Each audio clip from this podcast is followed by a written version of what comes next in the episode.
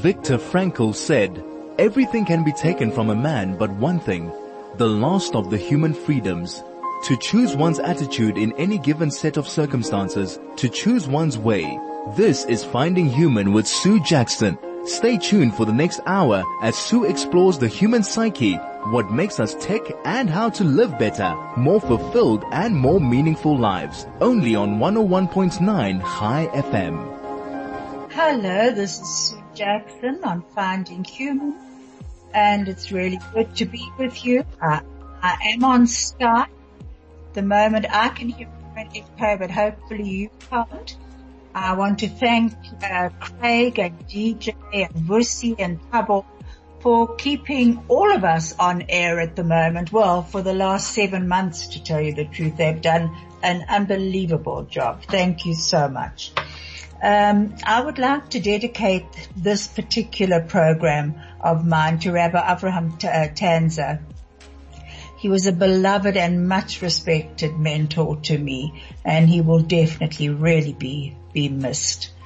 Uh, today's topic is called the guest house. And I just want to tell you, read this short poem to you.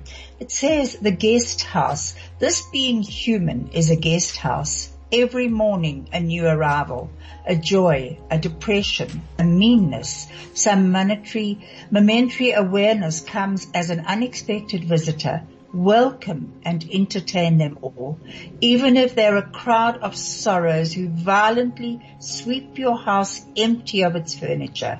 Still, treat each guest honorably. He may be clearing you out for some new delight. The dark thought, the shame, the malice, meet them at the door laughing and invite them in. Be grateful for whoever comes because each has been sent as a guide from beyond. That is from Rumi. And I think it's very appropriate for our COVID time now because COVID continues to wreak havoc, to reap absolute havoc globally. And there is pain and suffering throughout the world. The gap between the haves and have-nots is widening all the time. So we're each on our own climb up this mountain. I have been asked a few times lately, funny enough, if I feel the only way uh, to to heaven is through Judaism, and my answer is we all have our own paths, and there are many many paths to the top of the mountain, and we each choose our own path. And right now, on this, we are doing a global climb and hopefully no one is going to be left behind. If you actually think about this COVID and how it is throughout the world, uh, the, the pain and the suffering that is going on. And it is our destiny or our fate or whatever we, you want to call it. Some people blame, are blaming God. Others are saying it's mankind. Some people are saying it's global warming. But on, at the one thing is sure, we are all on the same path to try to make sense of our world at the moment. No one is being left behind. Viktor Frankl says that man's primary motivation is in our search for meaning, our unique meaning that no one can give to us. And therefore it is our responsibility to ask the question, what is life asking of me now. And I see there's a message and um hang on one sec, sorry, I'm I'm having problems with my phone at the moment. It's not bad enough that we've got problems with everything else, but still I'm trying to just reach um, I'm asking what this time is asking of me now today. This is Finding Human with Sue Jackson, only on 101.9 Chai FM. This is Sue Jackson and I'm back with you on my program and uh, my program is a guest house which I read to you and I'm now talking about our, our journey. Now Viktor Frankl, as I said to you, says that it's our primary motivation to search for meaning. And it is our responsibility to ask, what is life asking of me now? And especially, why am I alive when so many others have lost their lives? That is something that is a very big question and a lot of people have actually asked that of, of, of, me. I mean, I certainly don't have the answer, but I do have a few short YouTubes just talking about being alive. Cole also talks about the physical, the psychological, and the spiritual, or what he calls the noetic uh, realm, the dimensions, the three dimensions of man. And each of us has our own unique role to, to fill. And our spiritual part is our untouchable core. And he says you can strip a man of everything, but you can never strip him of his spirit. Susan Jeffers says, feel the fear and do it anyway. At the moment, there is what is called COVID fatigue. It is this fatigue that's gone on for the last seven months. We're all asking what's happening. It's a mental fatigue. It's, it's manifests in so many ways, sometimes in depression, in anxiety, in ex- exhaustion and helplessness at the overwhelming feeling of it all. And it's not easy to see an outcome and we're all longing for some sort of normalcy. But how do we cope? We certainly can't look at the huge big picture, the past, the present, the future. It's just too overwhelming. What can we do? We can only deal with the present. And also to recognize that this is not only affecting us, it is affecting millions of people globally. So we're not alone in this. And that sometimes does help there are so many challenges. You know that I went into a, a supermarket uh, uh, uh, that I used to frequent often, but lately I've been ordering online. And one of the packers who's always helped me came rushing up to me, and we were masked, obviously, and he said to me, you're alive. And I, I, must admit, I was a bit taken aback and I, I said, yes, you know, thank God I am alive. He said, I was waiting to see your daughter to ask because I thought you must be dead. I haven't seen you for so long. And while my initial response was, uh, you know, a bit of shock, I actually thought how fantastic that he recognized me that he realized I hadn't been in. I told him I'd been ordering online and that's why I wasn't there. We had a chat about how his family is, how my family is, how the world is. And it was actually a wonderful feeling of connection, of recognition. And I believe that at the moment we're all wearing our masks. And, uh, so, you know, we are not being we, we, we actually think in many ways that we're not being seen. But that's not true. We need to use our eyes. That's what's above the mask. Our eyes to look around to see who we can connect with, who we can hold our hand out to, to perhaps help them along this pathway that we're all on. And this need to be recognized is so strong in all of us I've told the story before of an orphanage in China when the children at the beginning of the ward, the little children at the beginning of the ward, ward seemed to thrive unbelievably. They were happy, outgoing little children. But as you got towards the end of the ward, these children became listless and lethargic, it's probably the same word, and not very happy little children.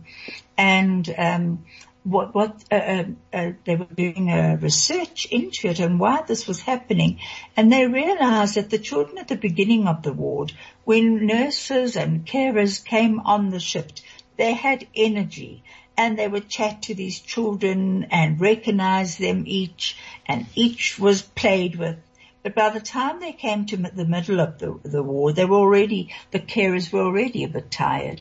And by the time they came towards the end of the ward, they actually just did their work and that was all. So there was no recognition for these little children or care, real care. And these children failed to thrive. And I think this is what was, is very easily, easy to happen to all of us. Now I talk about this global climb and that um, no one should be left behind. And I actually call it the long walk towards healing. And I think it's a walk that we are all having to take at the moment. And we're all needing to help each other. This connection is very necessary right now. And it, it's not always easy to connect because sometimes we are feeling tired ourselves, depressed ourselves. But once you reach out to somebody else, it's amazing the energy that you actually get. And and that feeling that you, you, you, you, that connectivity of saying, well, collectively we are on this highway together. And the other day I was driving and uh, I put on Waze to try and find my way. And oh my word, I was taken in all different directions. Directions and areas of Johannesburg I actually didn't know even existed. So it was uh, twists and turns and goodness knows what else. Coming back, I went on to Google Maps and I, I came back a completely different way, a much easier way. And I actually thought this is so often what our life is like, this journey of our life. Turns and sometimes the wrong turns and we've got to stop and do a, a, a U-turn back, wait for the next stop street to do it. And, um, it's, it's actually, it's part of our lives. It's part of, of our journey and we need to see what can we actually this is Finding Human with Sue Jackson, only on 101.9 Chai FM. Hello, this is Sue Jackson, and we've actually got a, a short YouTube now, but just before then, if I d- suddenly cut off, I'm sorry about that. I think it was our whole area that uh, suddenly we had no connection, but it's one of the challenges we are dealing with at the moment. We're now going to be listening to a very short speech by Joaquin Phoenix, his Oscar speech when he won the, the, Oscar 2020 Oscar for the film The Joker. Now he was a very troubled actor and he lost his brother and in this speak, this speech is actually very emotional, but it's a, it's, it's definitely worthwhile to listen to. Thank you, Craig. God, I'm full of so much gratitude right now. And I do not feel elevated above any of my fellow nominees or anyone in this room because we share the, the same love, the, the love of film. And this form of expression has given me the most extraordinary life. I don't know what I'd be without it. But I think the greatest gift that it's given me and many of us in this room is the opportunity to use our voice for the voiceless. I've been thinking a lot about some of the distressing issues that we are facing collectively. And I think at times we feel or we're made to feel that we champion different causes. But for me, I see commonality. I think whether we're talking about gender inequality or racism or queer rights or indigenous rights or animal rights, we're talking about the fight against injustice. We're talking about the fight against the belief that one nation, one people, one race, one gender for one species has the right to dominate, control, and use and exploit another with impunity. I think that we've become very disconnected from the natural world. And many of us, what we're guilty of is an egocentric worldview. The belief that we're the center of the universe. We go into the natural world and we plunder it for its resources. We feel entitled to artificially inseminate a cow. And when she gives birth, we steal her baby even though her cries of anguish are unmistakable. And then we take her milk that's intended for her calf and we put it in our coffee and our cereal. We fear the idea of personal change because we think that we have to sacrifice something to give something up. But human beings at our best are so inventive and creative and ingenious. And I think that when we use love and compassion as our guiding principles, we can create, develop, and implement systems of change that are beneficial to all sentient beings and to the environment. I've been a scoundrel in my life. I've been selfish. I've been cruel at times, hard to work with, and ungrateful. But so many of you in this room have given me a second chance. And I think that's when we're at our best. When, when we support each other, not when we cancel each other out for past mistakes, but when we help each other to grow, when we educate each other, when we guide each other towards redemption. That is the best of humanity. When he was 17, my brother wrote this lyric. He said, run to the rescue with love and peace will follow. This is Finding Human with Sue Jackson only on 101.9 Chai FM. Hello, this is Sue Jackson and I'm back with you. And I, I think his words were so incredibly wise. And when he ended with what his brother had to say, run to the rescue and peace will follow. I, I, I actually really like those words. Um, you know that the longer the path that we're on, the more experiences that we actually are having and each step is important. Each stage has a joy or a challenge and we can walk alongside others or we can push them off the path. That is our choice. Now, it's so much easier to walk a path if we are connected with someone. And even if they're walking ahead of us or walking behind us or walking beside us, knowing that we're not alone is such an incredible help. I want to tell you a story of some ants. Um, this was about a colony of ants. If you actually think about ants and how they work, each has a really important role to play in the entire colony that are, are there. And I don't know, you know, a colony actually refers to a collection of, of ants and there are worker ants and you know that I was reading up about them and the ants even bury their dead. It's really very interesting. If you want to look up in Wikipedia, go on and have a look and they transport their dead. They protect themselves and their queen from contamination by actually removing the dead ants because they, the, the dead ants give off a particular scent and a chemical. And in 2013, a study actually showed that ants do get sad and they respect their sad, their, their fallen comrade. Um, and the, the, workers actually carry the dead ant to a special place in the nest, and some species even uh, bury their dead. Um, they have multiple senses that navigate and to keep them alert. But what I also wanted to tell you that I once did a course on, um, it was actually on uh, intuitively connecting with animals and insects. It was the most marvelous course. Anyway, one of the one of the tests that I had to do was to intuitively connect with ants or any other um, mosquito, whatever it was that might be in my house. And it might sound quite funny to you that I actually did this, but it was the most wonderful exercise. One day I noticed that we had masses of ants um, in a long row on our windowsill on our main bedroom.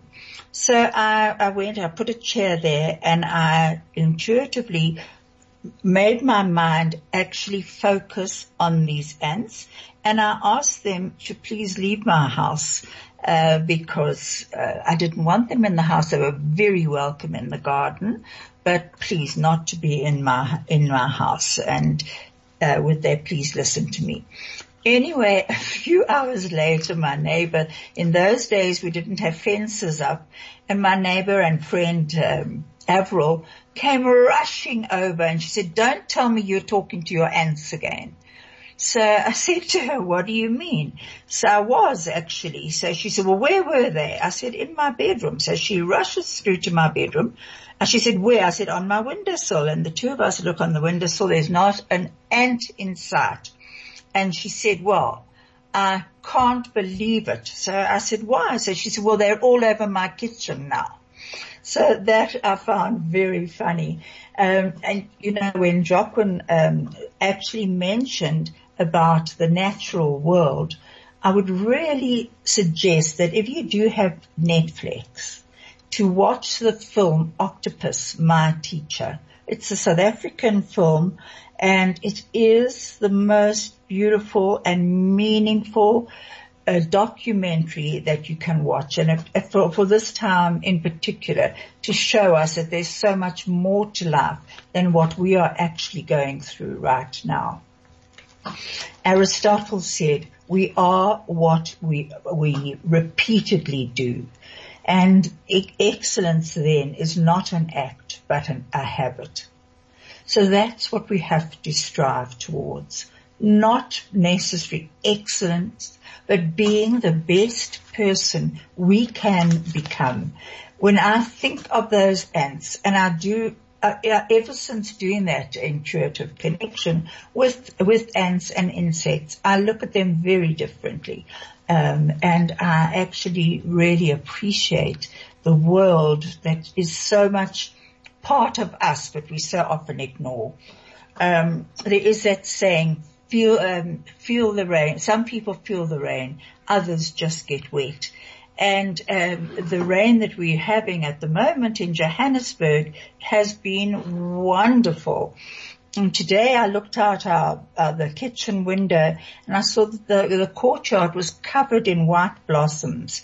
There's uh, there are trees on our ridge that are blossoming, and with the rain, they the, the blossoms had fallen and coated the, the, the outside, the courtyard. It looks so beautiful.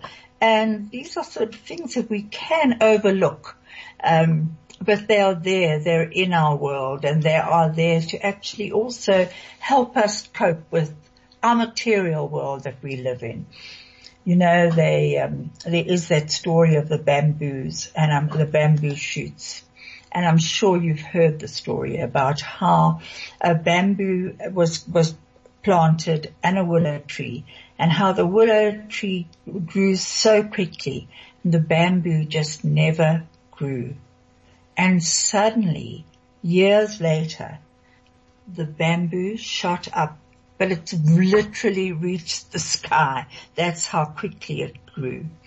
And this is also, if you think of humans, this is some people grow very quickly into what they're meant to be doing. They know their purpose in life. They seem to get on and do it. They're the lucky ones. Rest of us search. We take time to grow. But just like the bamboo, when we do grow, we grow strong and straight and we reach towards our goal. And that is certainly not an easy thing to do, but it's something that we know we can do. And Viktor Frankl talks about the existential vacuum, the emptiness of our lives. And he says you have to respond to the voice of our conscience. We can't change the situation always, but we can certainly change ourselves. And at the moment, we are being bombarded by news, by COVID, by electricity outages, by corruption. That's what we're hearing. So our attitude and our reaction is our choice. We can be paralyzed by fate and fear, or we can rise above it and transcend. And you know, and I know, that people who help you do this are actually the ones that you want along your path. I call them, they are the warriors and the warriors of life. And the warriors of life seem to pull you down with them. I know that a lot of you have heard me talk about toxic people. Well, we can all be toxic. We can also all be warriors or warriors. But warriors definitely pull you down. And when I was in the supermarket the other day, I was in the, the, the queue to go out and there was quite a big queue and of course it was socially distanced. So, but you, so, so people had to talk quite loudly to actually talk to each other in this distance. And, um, what I noticed was that so much of it was negative talk and I thought to myself, I really felt like as an elder, I felt, do I have the right to actually say, you know what, let's just look at the positive because you're actually pulling everyone down with you. It was such negative talk about how shocking everything is in South Africa, in the world, everywhere else at the moment. And, and what good did it do anyone? Actually did no one any good at all. And the same packer who said that he was pleased that I was alive uh, walked with me to my car and uh, said to me, um, oh, some people, all they know is how to say that everything's wrong. And I thought that is wisdom in his words. And I hope that I'm not one of those people. And it's something we have to be aware of. It's not easy.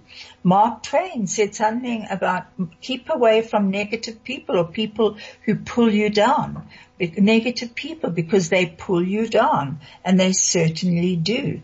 So it is our reaction that actually counts. The other thing I'd like to say is that this time of COVID is also unmasking many areas of our lives. And I know that um, I, for one, have actually asked myself, um, you know, are my memories true? Can I look at them with softened eyes? Because sometimes our memories are one of pain and sometimes our memories can be one of gain.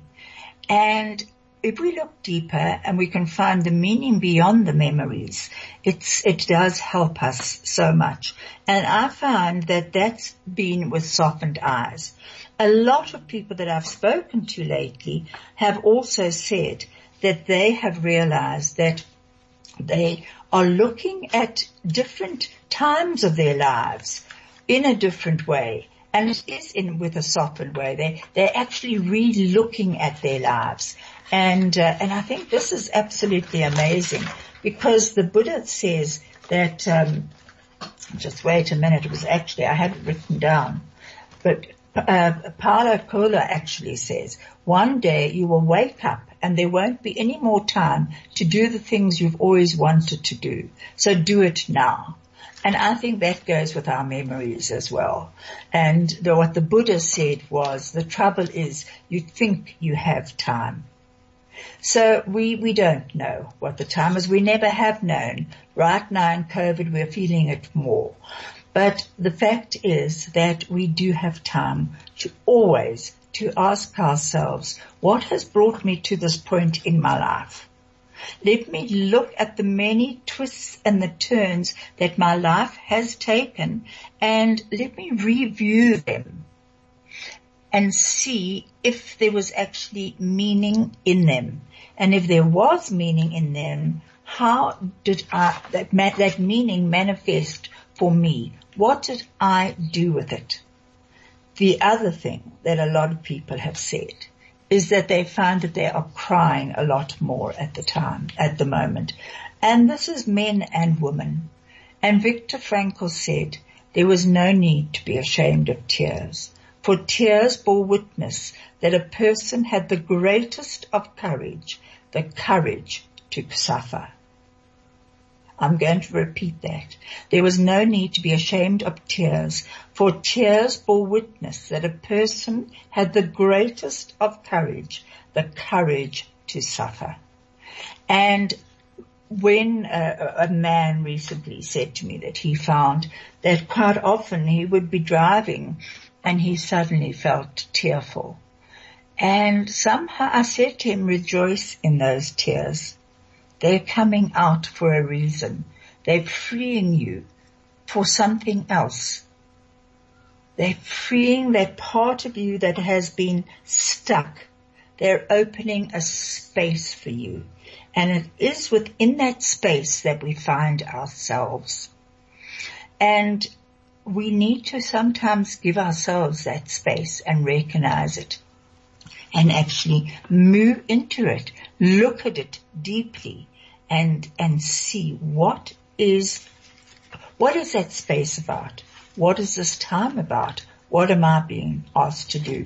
Do you know that Irma uh, Bombeck, Erma Bombeck said, when I stand before God at the end of my life, I would hope that I would not have a single bit of talent left and that I could say I used everything you gave me. Now, this is something else that I actually have found in this time is the creativity. creativity that has, um, um, people are, coming out with the most wonderful ideas and, and just showing such um, exceptional um, creativity in what they're doing and initiatives that it's actually very exciting. A lot of people have taken to writing, writing journals, remembering parts of, of their lives that they actually hadn't remembered. And, um, and it's, uh, I'm actually really being quite amazed at, at what people are doing in their lives at the moment. They are using this time and I want to discuss with you the stages of grief. And um, I'm going to come back to that in a moment. May 26, 2003, Aron Ralston was hiking. A boulder fell on his right hand. He waited four days. Then he amputated his own arm with a pocket knife. On New Year's Eve, a woman who was bungee jumping in Zimbabwe, the cord broke. She then fell into a river and had to swim back to land in crocodile infested waters with a broken collarbone. Claire Champlin was smashed in the face by a five pound watermelon being propelled by a slingshot. Matthew Brobst was hit by a javelin. David Striegel was punched in the mouth by a kangaroo. The most amazing part of these stories is when asked about the experience, they all smiled, shrugged, and said, I guess things could have been worse. So go ahead. Tell me that you're having a bad day. Tell me about the traffic. Tell me about your boss. Tell me about the job you've been trying to quit for the past four years. Tell me the morning is a townhouse burning to the ground. Tell me the snooze button is a fire extinguisher. Tell me the alarm clock stole the keys to your smile, drove it into 7 a.m. and the crash totaled your happiness. Tell me, tell me, tell me how blessed are we to have tragedy so small it can fit on the tips of our tongues. You see when Evan, you see when Evan lost his legs, he was speechless. When my cousin was assaulted, she didn't speak for 48 hours. When my uncle was murdered, we had to send out a search party to find my father's voice. Most people, most people, most people have no idea that tragedy and silence have the exact same address. When your day is a museum of disappointments hanging from events that were outside of your control. When you find yourself flailing in an ocean of why is this happening to me? When it feels like your guardian angel put in his two week notice two months ago and just decided not to tell you. When it feels like God is a babysitter that's always on the phone where you get punched in the esophagus by a fistful of life. Remember that every year two million people die of dehydration. So it doesn't matter if the glass is half full or half empty. There's water in the cup. You see muscle Muscle is created by repeatedly lifting things that have been designed to weigh us down. So when your shoulders feel heavy, stand up straight, lift your chin. Hell, call it exercise. Remember that life is a gym membership with a really complicated cancellation policy. Remember that you will survive. Remember things could be worse. Remember we are never ever given anything that we can't handle. When the world crumbles around you, you have to look at the wreckage and then build a new one out of all the pieces that are still here. Remember you are still still here. The human heart beats approximately 4,000 times per hour and each pulse, each throb, each palpitation is a trophy engraved with the words, you are still alive. You are still alive. Act like it. This is Finding Human with Sue Jackson. Only on 101.9 Chai FM. Hello, it's good to be back with you. And that was, uh, I think, a very powerful message to say we are still alive. And if we're listening to this program today, if I'm talking to this program today, thank God we are still alive. But that does come with responsibility. And the responsibility is to find out why we are alive. What can we actually do to help ourselves on this journey and to help others? And I came across this short saying and I don't know who even said it. Strength grows when we dare. Unity grows when we share. Relationships grow when we care. And that I think let's underline that dare, share and care. Now, there, I wanted to talk to you about grief because grief comes in many uh, guises. I know a lot of you are suffering great grief in the loss of loved ones and my heart really does go out to you. In this time of COVID, it must be incredibly lonely for you to be coping with loss. And um, I think to realize that as a community, certainly as our community, we have experienced a lot of loss and it's, um, it hasn't been easy and it is scary. But loss also comes in other guises and with COVID, we are all facing certain losses. People in business, people who've lost houses, people who have lost their jobs, people who are, are, are unemployed. Let, let's think of all the unemployment, but there are different stages of grief. There's the denial, which is that first stage of grief. And this is very helpful to us to actually survive what is happening. So even with COVID, I think initially everyone thought, no, this can't be happening and it's not going to go on happening. And then, which actually helped us cope at the time, by saying it can't be on. I mean, can you imagine, go on, can you imagine if right at the beginning we thought this is going to be going on the entire year and perhaps into 2021 as well?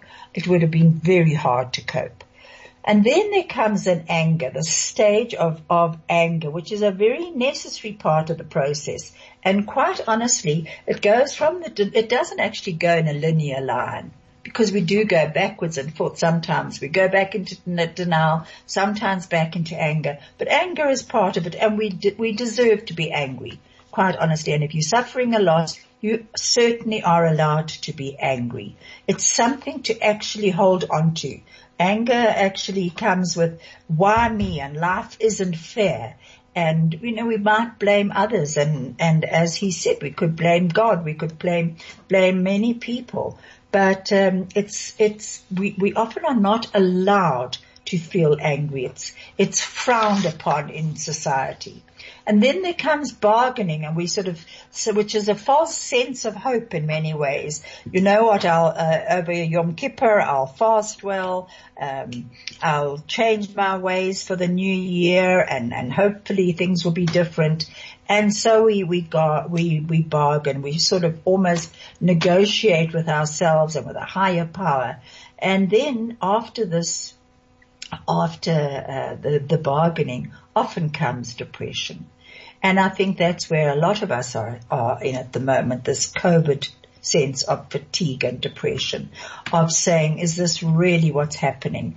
And um, it, the, the, this is when the reality does set in, and it's it's a it's often a, with a feeling of pure sadness, deep sadness.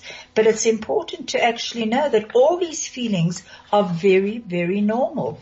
And then there, there was, Kubler-Ross talks about acceptance, but her acceptance was more for people who had a, a chronic illness and were dying than for actual death because she, even at the end of her life, she, she did change what she thought about it. And she said there was a, oh, a, beyond acceptance, there was something else, which I'll get to in a minute. But acceptance actually, we mustn't confuse this with, with saying everything's all right now. That's not what it's, it's about. It's actually about learning to live within your reality of, of what's actually happening. And this, uh, as I said to you, doesn't go in a linear line. You, you think you've accepted it and suddenly you're back to anger or bargaining or whatever you are. And, and that's okay. All those feelings are absolutely normal. But then a very big one is what's now been found is finding meaning, which is the sixth stage. And I'll get back to that in a minute. This is Finding Human with Sue Jackson only on 101.9 Chai FM. We now have a, a final YouTube. Um, it's a short one as well with Rabbi Jonathan Sacks on indifference. Thank you, Craig. So to somebody, you know, the biggest problems in life are ignorance and indifference. And he replied, well, I don't know. And even if I did, I couldn't care. So, you know, you take the point that uh, somehow or other indifference is a kind of deadness of the soul. You know, you're all muffled in layers and wrappings of self-absorption. And that kind of uh, inability to be moved by events and people, that really is a kind of deadness of the soul. I think of that moment when Moses, as a young man, goes out and sees his people. The Bible describes it very, very simply in just a few words. Vayigdal Moshe vayetze elechav vayabesivlotam. He grew up, he went out to his brothers, and he saw their suffering. And you know that that is the decisive moment in his life because he sees people suffering. And he understands, these are my people. I cannot walk away. And I think anyone with any kind of soul feels that moment at a certain point of time. I mean, just think of Moses, the life in front of him, Prince of Egypt, life in a palace, power, wealth, whatever you want. The, uh, how would you put it today? The little uh, summer house in Cap d'Antibes, the, you know, the Lamborghini to do the shopping in, this kind of stuff. Wardrobe full of Armani suits. Everything you ever wanted. That's what Moses had stretching in front of him on the one hand. On the other, a life of adversity, leading a people who are pretty difficult to lead through 40 years of a desert. How did he choose to do that rather than that? Had he chosen that way, he would have lived a life of luxury and he would be forgotten two days after he died. Here was a life of adversity and we still haven't forgotten him 33 centuries later. Why did he make that choice? Because when we see our brothers and sisters suffering, if there is the tiniest spark of Moses in us, we cannot walk away. This is Finding Human with Sue Jackson, only on 101.9 Chai FM. Hello, it's Sue Jackson and I was talking to you about the different stages of loss. I'm going to have to wrap up, but I want to just go through them once more and to just say that there are, as I said, the end of the sixth stage. So it's denial and anger and bargaining and depression and acceptance and then there's finding meaning. And I think this is what uh, is is so important. It's not actually finding closure. We don't have a closure, but it's actually looking to see what meaning can come out of our, my experience. And it's sometimes those memories that we're looking at. We can look back and see the turning point in our lives. What meaning did we derive from it? How did we manage to move forward? And this is unique to each person. And Craig is telling me to wrap up. We are going to be listening to a, a really nice song at the end, and um, it's uh, it's by uh, Rascal Flatts, I think, as far as I remember, and it's called My Wish. And I hope you all find meaning within your life, within the stages that you yourselves are going through. And I wish you all strength and love and send you so much connection from everybody. Thank you very much. Thank you, Craig.